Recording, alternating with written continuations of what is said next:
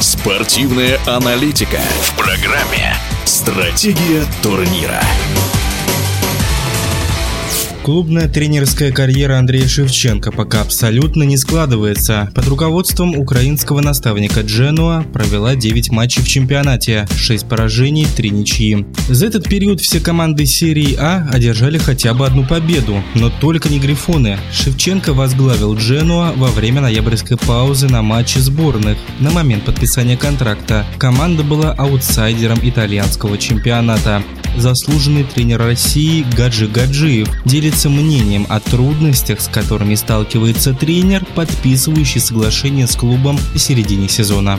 Самые большие трудности – это, безусловно, те, на которые тренер не может повлиять. Э, результат футбольной команды зависит от э, множества факторов. Вот какая работа была проведена по формированию состава до приглашения Шевченко в данном случае. Или те причины, на которые тренер не может повлиять, ну, за условные две секунды, да. Например, если готовность разбалансированная такая, у одного высокая, у другого похуже, то там тоже за короткий промежуток времени ты не уложишься. Если, конечно, команда до прихода нового главного тренера не играла в половину своих возможностей. Ну, такие ситуации бывают по разным причинам. Насколько рискованно приходить в клуб из нижней части турнирной таблицы?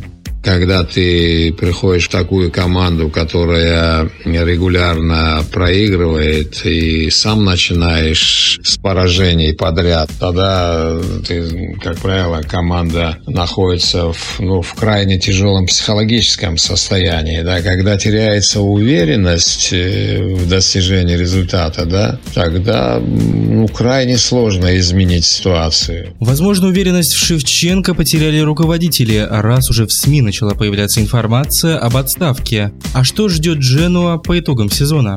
сошлюсь на ту работу, которую проделали специалисты в Германии, посчитав статистику, в каком числе случаев там команды, находящиеся в нижней части турнирной таблицы, добивались результата благодаря смене тренера крайне низкий процент.